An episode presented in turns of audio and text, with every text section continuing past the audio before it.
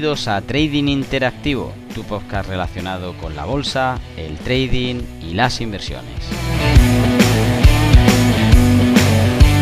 Episodio 93, en el día de hoy hablaremos de una de las biografías más populares, la de Ralph Nelson Elliot. Ponte cómodo que comenzamos. Muy buenos días a todos y bueno, comenzamos eh, después de algunas otras referencias en las biografías con uno de los grandes, eh, Ralph Nelson Elliot. Desde 1871 a 1948, cuando murió, pues básicamente su teoría cíclica de los mercados bursátiles es una de las más famosas y con las que más seguidores cuenta. Eh, además de que él eh, bueno, desarrolló su principio a través de, ese método racional de, analizar el mercado, pues es bastante famoso porque, bueno, retomó ciertos estudios o gracias a los estudios de, su anterior predecesor, eh, Dow, eh, pues pudo adentrarse y profundizar un poquito más esto y, bueno, a observar ciertas cosas que le llevó finalmente a relatar esta, este principio o esta teoría o método. bueno, vamos a primero de todo ver quién era eh, Ralph Nelson Elliot. Eh, como digo, pues nació el 28 de julio de 1871 en Marville, Kansas. Y bueno, se trasladó a San Antonio, en Texas, mm, en poquitos años. Por lo tanto, allí se inició pues en lo que normalmente estaba más a flor de piel, que era eh, bueno el sistema agrario en el campo. no obstante, enseguida pasó a otro tipo de campo, el campo de la contabilidad. Durante prácticamente 25 años desempeñó cargos ejecutivos porque fue progresando muy bien y no solamente por el desarrollo en base a los estudios que, él ya tenía de contabilidad, sino también por su propio carácter de querer y pretender más. Allí pues desempeñó cargos interesantes, eh, bueno, en varias empresas de ferrocarril entre México y Centroamérica y luego pues llegó a establecerse en Nueva York en 1920 eh, creando pues uno de los proyectos internacionales junto con el gobierno pues más famosos de la época. Eh, hablamos de que estuvo como responsable em, en Nicaragua. Eh, bueno, en este caso encontraba, se encontraba eh, tratando el, control de los marines estadounidenses y allí pues el gobierno de Estados Unidos la verdad que quedó bastante satisfecho con todo el, bueno, el trabajo desarrollado allí.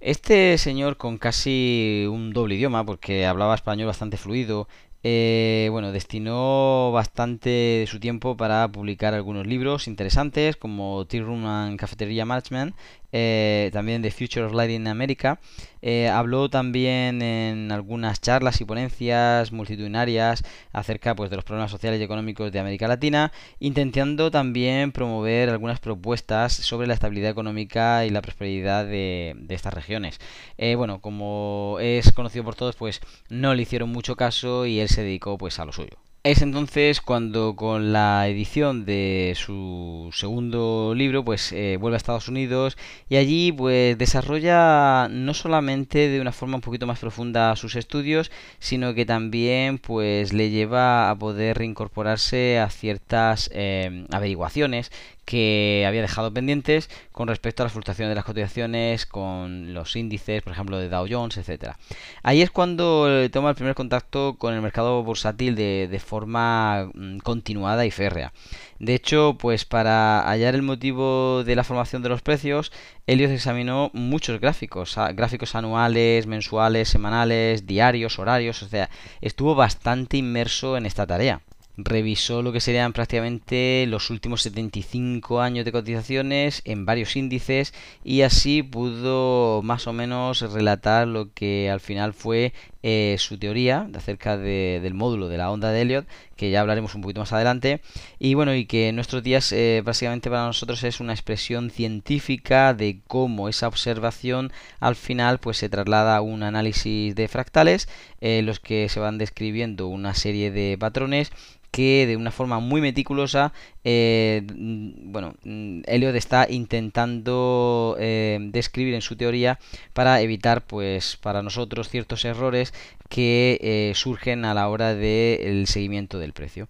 Eh, bueno, hay otras personas interesantes alrededor de él, por ejemplo Charles eh, Collins, que había probado numerosos métodos de trading, métodos que pretendían batir al mercado, incluso pronosticar el, devenir del, propio mercado, y bueno, en algún momento pues tiene ciertos enfrentamientos con, con ellos. De hecho, pues le sorprendió gratamente a este señor, al señor Collins, que Elliot introdujo una serie matemática eh, muy conocida por todos, eh, es eh, simplemente la, la, serie Fibonacci, en la que esto nos ayudaría a ver el pilar, básicamente central, por el cual los principios de Elliot se pueden no solamente explicar con mayor exactitud, sino que también nos ayudan a ver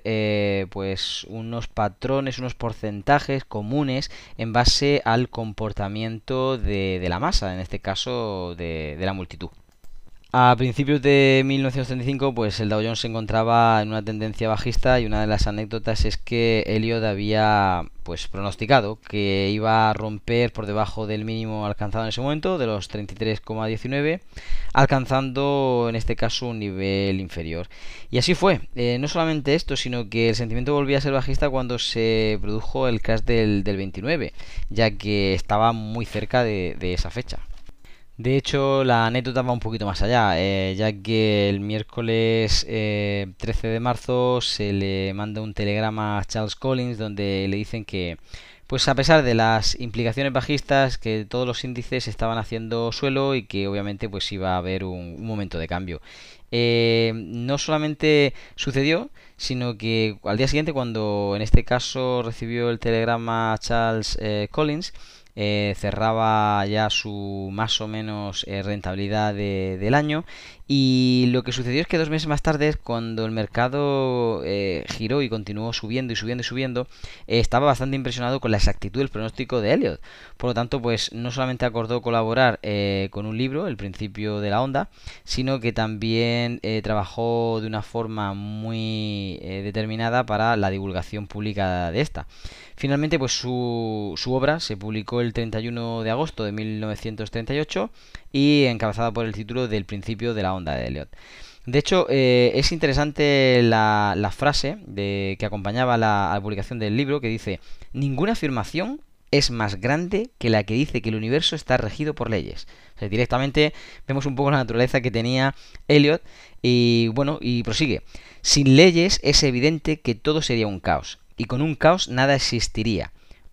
Una muy extensa investigación sobre la actividad humana nos indica que prácticamente todas las manifestaciones que resultan de nuestros procesos socioeconómicos siguen unas leyes que se dan en consecuencias similares y series de ondas o impulsos con un número definido. Finalmente, pues concluye diciendo, el mercado de acciones muestra los impulsos u ondas propias de la actividad socioeconómica. Como veis, pues eh, para él la importancia de la psicología de masas era vital y también eh, la existencia de leyes universales que gobernaran pues a nivel pues global en la naturaleza humana y no solamente la naturaleza humana sino también que se trasladaba a los mercados y con esa serie de Fibonacci tan famosa pues él era capaz de determinar estos eh, impulsos o retrocesos eh, bueno algo interesante es que también algunas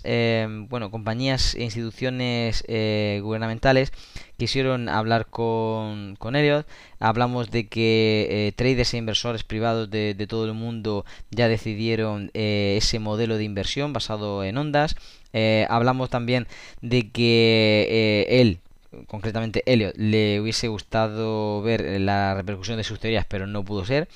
murió sin ver todo lo que realmente iban a provocar sus investigaciones. Y eh, prácticamente cuando su fallecimiento mm, llega, eh, pues para nosotros nos ha dejado una estela eh, muy buena en cuanto al seguimiento de, los precios, el cómo poder retomar el, propio movimiento y bueno, como vemos ya empieza a ser uno de los precursores o padres de lo que sería el price action actual junto con Wyckoff, quien también pues le, después le daría su toque, pero eh, quizá pues eh, Elliot fue quien empezó a sentar las, las bases que seguido con los estudios de, de Dow, pues eh, le llevaron después a Wyckoff a definir un poquito mejor si cabe eh, la teoría del precio. Por hacer algunas reseñas más eh, sobre Ralph Nelson Elliot, lo que él definió en cuanto al módulo de la onda de helio es básicamente que hay eh, pues eh, una composición de ondas por las cuales se mueve el mercado. En este caso hablamos de 8 ondas.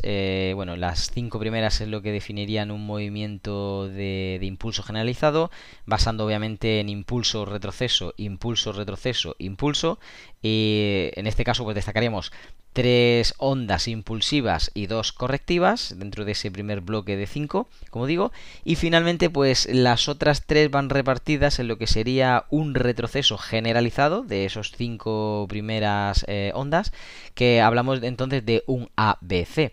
Eh, a sería una corrección bajista, B una reacción a esta, un poquito digamos la, la contraposición a esa A bajista, y finalmente C quien intenta de nuevo tener un nuevo impulso correctivo antes de que el precio pues vuelva a sus andadas y después de forma generalizada o mayoritaria pues intente irse hacia arriba. Por tanto, el módulo de onda de Elliot no solamente pone eh, las bases de lo que serían los movimientos, sino también eh, nos empiezan a fijar eh, como si de peldaños de una escalera se tratase, los momentos en los cuales pues el precio está más alcista o más bajista, independientemente de, eh, en este caso, si vamos hacia arriba o hacia abajo, los escalones donde estemos va, a ser para nosotros eh, pues el mapa sobre el cual podremos empezar a situarnos.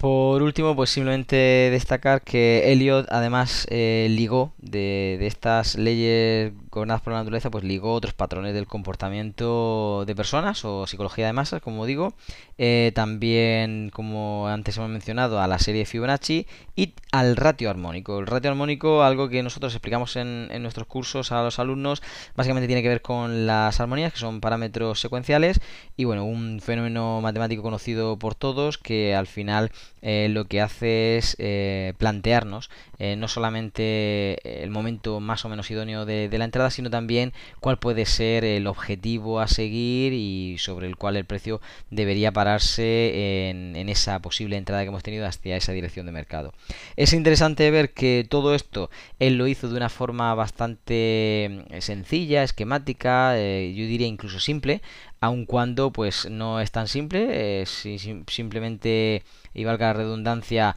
un momento de comprensión de algunas eh, cosas complejas y cuando ya lo tenemos comprendido, pues entonces sí, se simplifica el proceso, como decíamos, en esa serie de impulsos, retrocesos y finalmente eh, otro momento de impulso. Eh, bueno, hasta aquí lo que sería la, la explicación de lo que Ralph Nelson Elliot nos ha dejado de su obra y de su vida. Y bueno, esperamos que os puedan servir también de referencia, de modelos a seguir. es bastante interesante para nosotros pues, destacar alguna de estas biografías de pues, los maestros de los mercados financieros. Esperamos que haya sido de vuestro agrado y por supuesto se despide Rubén López deseando que tengan un feliz trading.